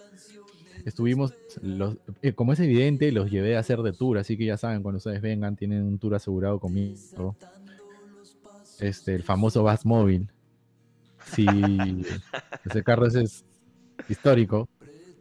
Los chicos de Tap, los chicos de Tapa Groove estuvieron ahí en mi carro también. Ah, ok, los Tapa. Entonces, este, eh, ¿qué onda? Que, que estu- estuvimos este, con mi amigo Richie y, y era como que él la pasó increíble cuando vino acá a Perú, ¿ah? mi amigo Richie del Pantitlán. Por eso te digo que Callao, para mí, Pantitlán es como Callao, o sea, como mi barrio. Entonces, entonces eh, la onda es que el Richie estuvo aquí, eh, se fue en bus, recorrió cerca de Lima, lo llevé, a, lo, lo llevé a conocer bastantes lugares de Lima. Él ya se fue con su chica, se fueron como que a, a distintas este, provincias, recorrió Ica, que es como que un poco más al sur. De ahí se fue hasta Arequipa, de ahí se fue a Puno, conoció el Titicaca, de ahí llegó a Cusco y del Cusco ya regresó para Lima. Se, se metió un buen trip el Richie. Eso es Mm, genial, Eso- ¿no? La verdad es que sí. Sí. Qué rico. Y, y, y- y lo recorrió en bus, o sea, nada que avión, ¿no? O sea, es como que bus, que son, te hablo de viajes que pueden ser de 17 o 18 horas en bus. Wow. Entonces, Cansadísimo. sí, pero él es fotógrafo y la, la cantidad de paisajes que pudo, pudo sacar y fotos para él fue eh, enriquecedor. Saludo para el Richie. Sabía que algo iba a tener que sacar de eso. No, Sí, no es, de, sí, no es de gratis. Oye, y hay otra palabra que creo que he visto ahí entre Daniel y JJ, Anakin o Anakin, algo así. Akim, Akim, Akim, Akim. Akim, Akim. O sea, ¿qué onda que, que- que con la palabra Akim? A mí me dice, eh, JMT me puso de chapa Akim. O sea, me puso de, de como que de seudónimo Akim. Acá decimos, lo expresamos como apodo. Apodo, tal cual. Sí. Él, él me puso de chapa Akim, pero el Akim viene de, de- de- de dos situaciones. Ustedes han visto la película Un príncipe suelto en Nueva York, ahora que está de moda, que ha, saca- ha salido la segunda. Mm, no, La- ¡Ah, no! Pero bueno. yo no la he visto. No, ya. Bueno, la del príncipe suelto en Nueva York es que es como que un príncipe africano eh, se- lo, lo- lo están obligando a casarse en Zamunda, que es su es una de mis películas favoritas. Este, en Zamunda, su, su pueblo natal, su país natal, y él no se quiere casar por obligación y se va a América para conseguir una, una esposa real, algo así. Entonces, eh, el tema es de que este, este personaje es interpretado por Eddie Murphy. Entonces, yo no sé de dónde JMT dice que yo me parezco a Eddie Murphy, pero. En el color, seguramente. Entonces, él me puso esa chapa Akim, que Akim, que Akim, que Akim aquí, que Akim allá. Entonces, en la escena ska, na- Perú era Akim. Ah, Eh, la escena independiente aquí era Akim. Eh, eh, lo- la gente de Colombia, este, los Memoria, este, Akim, que en México, Akim también. Hasta yo decía, pucha, felizmente no llega esta escena aquí a la escena rockera en los festivales grandes. Tuvimos un festival en Arequipa que fuimos a tocar con Vieja Esquina y un par de amigos míos fotógrafos de festivales grandes eh, les cuentan mi, apodo de Akim. Entonces tú me veías tocando así en el festival grandazo y escucho Akim, Akim, Akim, mírame la cámara. Ya no, estoy frito. ese. Ese Aquí, no sé si ustedes han escuchado hablar, no sé si ustedes han escuchado hablar de Rafa Raes también, que es un importante cantautor aquí, eh, del nivel de Daniel F. Entonces, Rafo también es un apasionado de, de- de- de la banda Vieja Esquina y Rafo también cuando hemos tocado es como que aquí por el micrófono, ven, sube al escenario. Ese JMT me, Se quedó, ¿no? Sí, e- e- y e- esa es, esa es una opción. Y la otra es, este, puedo poner un, un tema para que lo escuchen así, cortito nada más. Escuchen el intro de este tema, que eh, de aquí es de donde él saca la, la- la- la palabra Akim. También, ¿no? la segunda opción. ¿Lo puedo poner? Dale, dale, dale.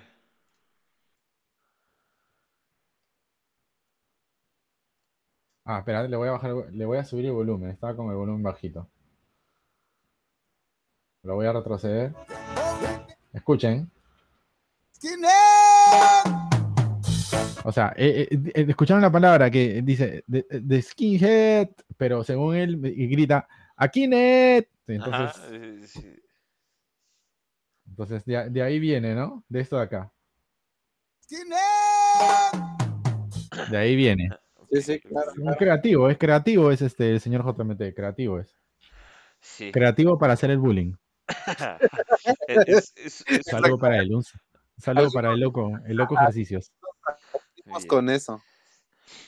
Vientos. ¿Y qué tal? ¿Qué, qué- hemos escuchado de muchos de los proyectos, mucho sí, pero ¿qué tal te cobra la factura tu novia? Porque eso aquí en China tiene sus facturas, eso no perdona.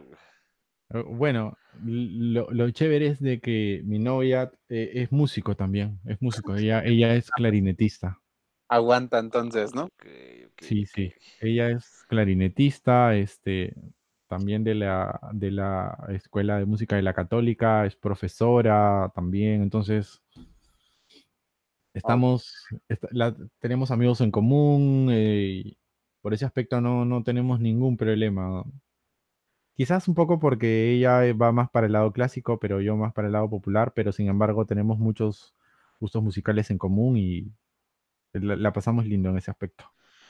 Y, y es, es- me imagino de que debe de ser bueno la comprensión, porque eh, cuando no es así, de verdad ahí las cuentas llegan sobregiradas a veces. Que no sí, sea yo, que no. Sí, Sí, sobre- suele, sí, la suele verdad, pasar, sí, sí, está muy pesado. suele Pero pasar. bueno, em, em, ¿qué más? ¿Qué más? Pues no, no sé si, si quieres contarnos de algún otro proyecto que, que tengas al- ahí en el cajón, este, algo que estés haciendo. Bueno, este, estoy, estoy produciendo por ahí algunos temas de, de, de, alguno- de, de algunos amigos, este, de una banda aquí que también este, es una onda más punk contestatario, se llama Los Chompiras. Estoy tratando de producir ahí algunos temas con, con mi hermano Chompiras Logs.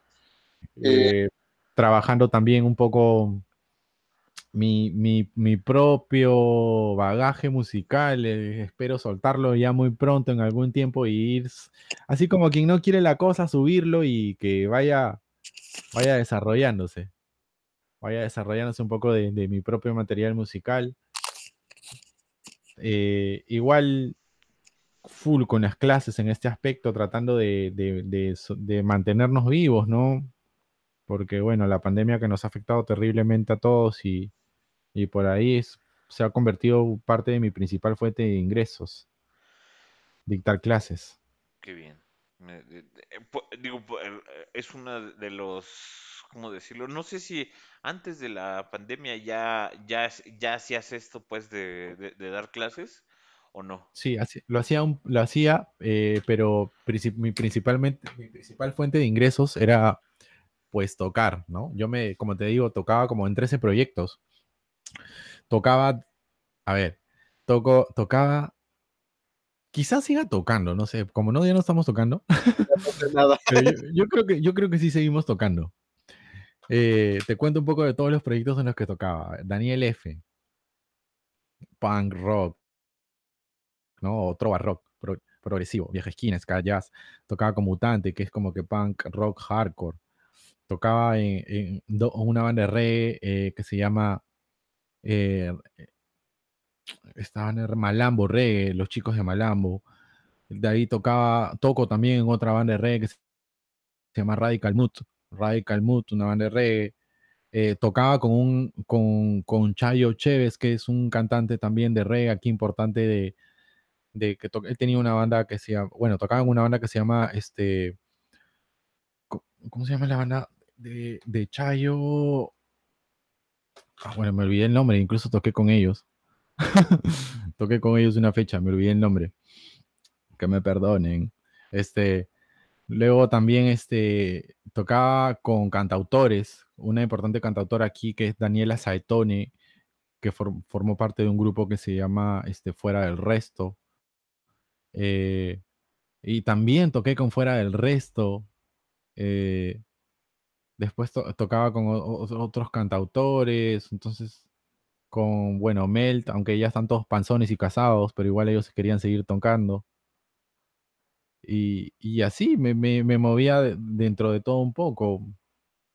Pues lo, Entonces, lo, lo, lo positivo es que pues, tuviste esta facilidad que muchos otros no han, no, no tuvieron la- o no tienen la oportunidad como que en esta pandemia de tener un, un ingreso por algo que no, que, que, que no te saque de tu habitualidad y que, y que te permita seguir creciendo, porque eh, yo, eh, em, o sea, yo nunca he dado clases de música porque no estoy en el nivel como para dar clases de música, pero sí me ha tocado dar eh, algunas veces clases de matemáticas básicas o, o español, y ¿sabes? ¿no? Como educación para adultos, mejor dicho.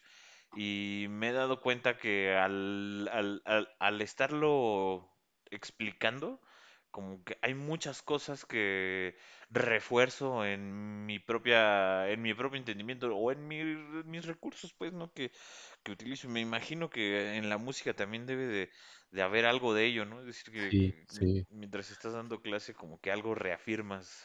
Claro, tal cual. Uno practica, co- practica, este, e- ejerce más.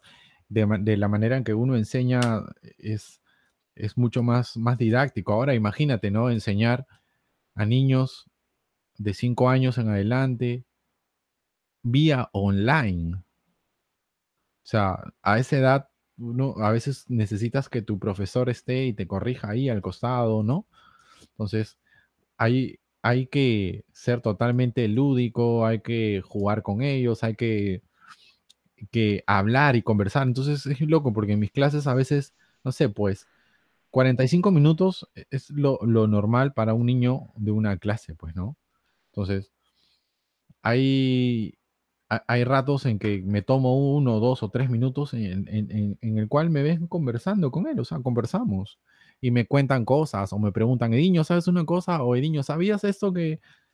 Y entonces hablamos, o sea, es una charla total, total. Yo tengo un alumnito Milo que tiene, tiene, le enseño teclado, él tiene cinco años y es un chiste porque agarra y, de la nada me dice como que, este, tengo sed, ah, ya, Milo, toma agua, pues no, yo te espero.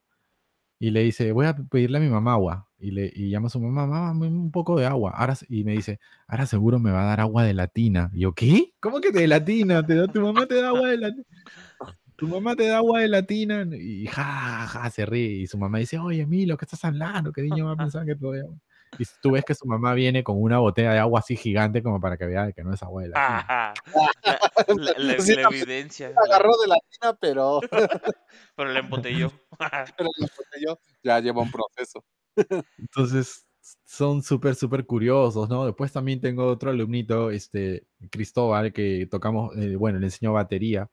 Entonces, Cristóbal está obsesionado con el heavy metal, el rock and roll, ama, este, ama AC/DC, entonces se sabe la historia de los discos, la presentación de tal tema, este tema no viene aquí, en este disco sí, viene en el otro tema, aquí mira, tocaron en tal- Y tiene, él tiene, Cristóbal tiene es siete años, o sea, y, y- y es, es loco porque como jugando, estamos como que Cristóbal ya, ya sabe leer la partitura de batería, eh, la tiene clara, Milo ya está tocando a dos manos, también ya sabe leer la clave de, de- sol, entonces, y la mayoría con ellos tengo, haciendo clases con ellos ten- tengo un promedio mes y medio, entonces, yo, para mí, la fórmula esta que aplico de de conversar con ellos, de jugar, de darme un tiempo, de darles un break, así sean tres, cuatro minutos. Por ejemplo, Milo agarra y, y- y ve- y veo que agarra su tablet y las levanta y se va. ¿Dónde vas, Milo? Le pregunto. A echarme un rato a mi cama. Este, vamos, ya, nomás. ¿No? Entonces, y conversamos, son tres minutos. Ya, Milo, pero tres minutos y regresamos a donde está el teclado para la clase. Sí, sí, está bien. Entonces sí. Y, el común denominador es que todos estábamos obsesionados con los videojuegos también. A veces Ah, pues es Ok. que ahí, ahí es donde haces el, el match, ¿no? Sí, aunque yo, yo en verdad con ellos me hago como que, que no sé nada, ¿no? Y es como que me cuentan, ¿no? Sí, Y, claro. y y todos están que me enseñan que tenían otros alumnitos también que, profe, que créate una cuenta en Roblox, que en Among Us, que hay que jugar. Este, yo trato de, al final de la clase, los, los, los, vuelvo, los vuelco un poco a los juegos tradicionales, ¿no? Es como que a- con todos mis alumnos juego Michi o tres en línea.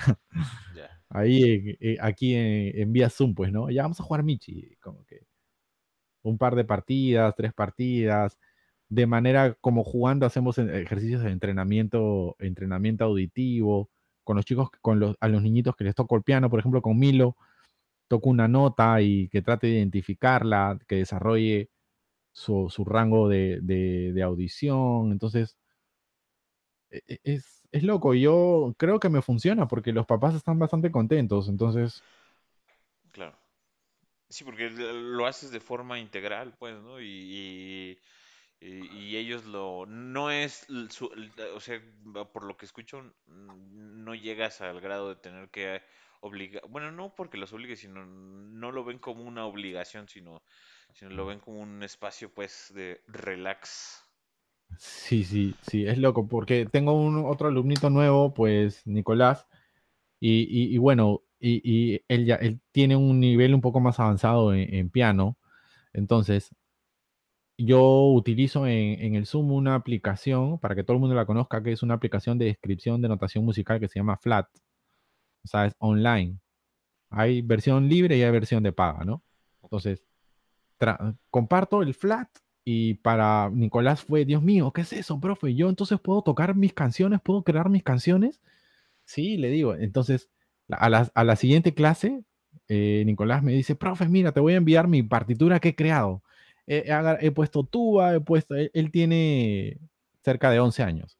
He puesto tuba, he puesto batería, he puesto guitarra y, y a la final ese era un tema completo, o sea, todo el score completo había hecho él, con 11 años. Wow. Oye, ¿y, te ha tocado que con algún chavito así escuches algo de lo que tocan o de lo que crean y digas, ah, esto es un recurso que voy a utilizar Ah, en, en algo mío? No, no, específicamente, pero lo que sí me gustaría es que en algún aspecto, lo tengo planteado hacerlo, es para que sepan los papás de, los chicos, es grabar y que ellos puedan hacer canciones, podamos hacer canciones y, y subirlas a las plataformas para que ellos puedan escucharlas, ¿no? Más adelante. Mira lo que tú hiciste cuando tenías nueve años, cuando tenías once años. Tú hiciste esto, esta canción con tu profe. O sea, e- e- eso quiero hacer yo. Pero de ahí a, obtener este, alguna... No, lo veo, lo, lo, lo veo tan sano en ese aspecto que no, no, no se me ha ocurrido, en verdad. No, no, no, no, no, no me refiero en el, en el tema como De, de, de- de- de piratearles, de No, piratearles no, no, este, ideas musicales. No, no, no, no, no, o sea que, por eso no me refiero a una frase, a una melodía, no, no, no, sino algún recurso que ellos hay- que con el que ellos hayan resuelto alguna necesidad de melódica o rítmica, no, no, no importa, pero que digas, ah, fue una forma inteligente de resolver Ah, algo. eso sí, eso sí, ¿no? O sea, cada alumno te, te, te enseña algo. Entonces, para mí, eh, eh, lo que los chicos me enseñan de cómo resolvemos, por ejemplo, algo que no entiendan cuando les estoy tratando de explicar, tengo que replantear totalmente la forma en la cual les estoy explicando para, para que sea algo, una propuesta B totalmente de manera. Entonces, a veces ellos mismos me dan ideas y me dan pistas de dónde, de, de por dónde puedo, eh, puedo entrar a, a- responderles y aclararles esa duda, ¿no? Entonces, en ese aspecto sí, tú me ves como que ahí anotando. Hoy día con Milo desciframos este, este problema de, no sé, de rítmica, por ejemplo, con las corcheas en base a esto y cosas por el estilo, ¿no? Porque todo eso es enriquecedor. Pues sí, me imagino que debe serlo y, y me imagino que debe ser un goce tuyo, pues, ¿no? De, de, de que es tu, una parte de tu trabajo que- y que sigue siendo la música, ¿no? Y que no has tenido la necesidad de tener que hacer otras cosas fuera de la música que te, que te aparten de los sueños. Eso está bien chido, felicidades, man. Sí, sí, sí, está muy bien. Y aparte que, que, que, que lo pueda expresar de una manera muy simple y, y tan enriquecedora que a otra gente o a otros individuos, en este caso, sus pequeños, este, se les quede bien grabado y que lo manejen para bien, ¿no? Digo, aprender música, pues realmente, pues para mí sí ha sido pesado, la neta. Pero porque yo conocí, pues, la música ya de, de, de, en una, edu- en una edad adulta, ¿no? Pero pues como niños, no, hombre, yo, yo pienso, o sea, yo estoy completamente seguro que un niño aprende porque aprende. Claro. Aparte que lo, más importante es no presionarlos, ¿no? O sea, no, no presionarlos porque por ahí como que de repente hay algunos niños que sus papás quieren que toquen tal instrumento y ellos no quieren tocar ese, quieren tocar a otro. Entonces hay que entrar un poco, a veces los recursos no, por ejemplo, no sé, no te permiten que puedas comprarle a tu hijo una batería, ¿no? Entonces, Claro. Por algo, por algo comienzas, ¿no? De repente con una guitarra, entonces va- vamos viendo rítmicamente, vamos viendo los ritmos y, tú vas explicándole, ¿no? Que esto bien, te va a servir para cuando más adelante tú puedas comprarte tu batería y cosas por el estilo. Entonces, y de esa forma ves como hay un cambio quizás en la primera clase de actitud frente a las últimas clases. Algunos me han dicho, profe, ya me está gustando tocar, por ejemplo, el ukelele. entonces, entonces, es chévere porque, bien, tú sientes de que, ok, estoy haciendo las cosas bien, ¿no? Entonces, y, y lo importante es que el, el fin de que eh, los niños aprendan música no necesariamente es porque vayan a ser unos grandes músicos o se vayan a dedicar profesionalmente a esto, sino porque eh, las artes los enriquecen, los hacen personas sociables, los hacen personas seguras de, sí mismas. Tocar un, instrumento es muy importante para, para, una edad temprana, los hace seguros. Yo tenía, tengo un alumno también que se llama Mariano. Mariano, eh, él comenzó a tocar batería de cuatro años y medio, o sea, ni siquiera llegaba a cinco ya teníamos clases. Ni siquiera llegaba al pedal del bombo, me imagino. Sí, sí, era como que la, banquita le quedaba alta. Entonces, y era, y era, y él tiene un talento innato. Entonces, esos talentos innatos hay que amoldarlos, ¿no? Y hay que adiestrarlos. Entonces, para esto, su, su, su, como a los tres meses, su mamá me, eh, me dice como que hay que hacer un concierto, ¿no? Para la familia. Entonces, Dios, no, ya, bueno, Mariano, entonces vamos a hacer nuestro set list y, era como que planteamos la fecha. La fecha va a ser, por ejemplo, no sé, 30 de marzo, ok. Eh, tenemos cuatro semanas para ensayar. Vienen los ensayos, tú, ya, ya vamos ensayando. Yo voy a tocar contigo tal bajo en tal y tal canción, tú vas a tocar baterías solas en tal y tal canción. Entonces, había un set list de 8, como si, es más, hicimos un midley de Michael Jackson, porque e, e, estaba obsesionado él con Michael Jackson, de ahí se obsesionó con Foo Fighters, entonces, y, llega el día del show, ¿no? En su sala, pues viene, viene toda su familia y el niño Mariano tenía pues 5 años más o menos, ya cumplidos, sale y ve gente y dice, no, soy tímido, me dice. Le dio miedo. Sí. No, soy tímido, soy tímido, no, no, no, no, no voy a salir, soy tímido, soy tímido. No, le digo, Mariano, esto va a ser igual como cuando nosotros ensayamos, como cuando transmitimos en vivo y tú ves que la gente comenta, no, no, no, no, soy tímido, soy tímido. Entró su papá, nada, su mamá, nada. Entra su abuelita y le dice, Mariano, no te preocupes, vamos a tocar o vas a tocar con las luces apagadas. Y yo, qué buena idea. Y sí, nadie te va a ver. Nadie te va a ver, solo te vamos a oír. Entonces, plum, plum, plum, plum, plum, todas las luces apagadas. Y entonces salgo con Marian, tú vas a estar a mi costado, me dice, sí, yo voy a estar acá contigo. Entonces, pues yo voy saltándole las pistas, comenzamos a tocar una canción, dos canciones, ya estaba más suelto. A la tercera canción, la abuelita dice, prendan la luz del hall prenden la luz del hall, ¿no? A la cuarta canción, prendan la luz de, la cocina. A la sexta ya prendieron, ya estaban prendidas todas las, todas las luces. Y Mariano ya estaba tranquilo. Acabamos el set list y era como que, ya, ya se pueden ir porque ya acabó, ya acabó, ya acabé todo el set list, ya se pueden ir. O sea, frescaso. Entonces, de ahí quedó una frase que era como que a oscuritas es mejor. Ya. todo. Absolutamente todo. sí, algo así. Comparto la idea. Entonces, es loco, ¿no? Pucha, o sea, es más, Mariano había ido eh, unas semanas antes de, ese, de su concierto, había ido a escucharme tocar y se subió al escenario conmigo y él llevó una guitarra que tenía y estuvimos tocando en un escenario en una feria y sin mentirte habían fácil 100 o 200 personas, y él estaba adelante, era un guitarrista más, el guitarrista con su guitarra imaginaria, ¿no? O sea, sin, cable, inalámbrico era. Entonces, y, y, pero en el momento de tocar, días después de haber participado en ese show, conmigo, o sea, frente a público desconocido, frente a su familia, se chupó, ¿no? Entonces ahí vemos como que la presión de la familia a veces, cómo puede desencadenar eh, un aspecto negativo pero a la larga, pues Mariano ahora es un niño súper, súper seguro de sí mismo, súper eh, maduro en el aspecto de, de, responder y hablar con su familia y sus padres. El psicólogo le dijo que como que, oye, genial las clases en ese aspecto lo han ayudado mucho a Mariano.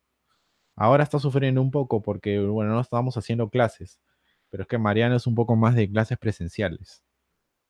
Entonces, cuesta por ahí un poco lidiar con él por el aspecto online. Pues eh, ojalá y esto se resuelva lo antes posible, ojalá y llegue la vacunación pronto para la mayor parte de, la, de, las edades y que todos, no, importa México, Perú, lo que sea, podamos seguir adelante y pues nos das muchos recursos, ¿no? Para, para yo también estoy, estoy escuchándote y estoy pensando en algunas cosas para, pues para mi familia y para así. Y claro que sí. Pues, Ediño, muchas gracias. Eh, eh teníamos muchas ganas de, de, hacer este episodio contigo. La, verdad, muchas gracias. La, la, pasé genial. Y pues, Sayo, sácanos de acá. Sí, la verdad es que pues te agradecemos mucho por, por estar con nosotros, por, por compartir esa experiencia musical que tú tienes ya de, de trayectoria. Y pues nada, no, muchas gracias a ustedes, Gabriel, Sayo, por, por, la invitación. Como les digo, es, es mi, mi, primer este, podcast. Gracias a Simple Podcast por la invitación. Como les digo, yo, yo me considero uno más, así que está luchando aquí en la música, ¿no? Y, es un honor que de, escuchar de, de, su parte que, pucha, me digan de que soy un músico sólido, de que, de que soy un músico con una gran trayectoria internacional y todo eso es, curioso para mí, estoy muy agradecido por, las diferencias que ustedes tienen para conmigo. Eh, quiero que sepan de que tanto ustedes, para mí, todos somos hermanos, todos somos iguales en el mismo rango. Yo no me considero absolutamente ningún gran músico, aún sigo aprendiendo, aún sigo mejorando. Y es un honor, en verdad, estar presente aquí en Simple Podcast. Gracias por la invitación, amigos.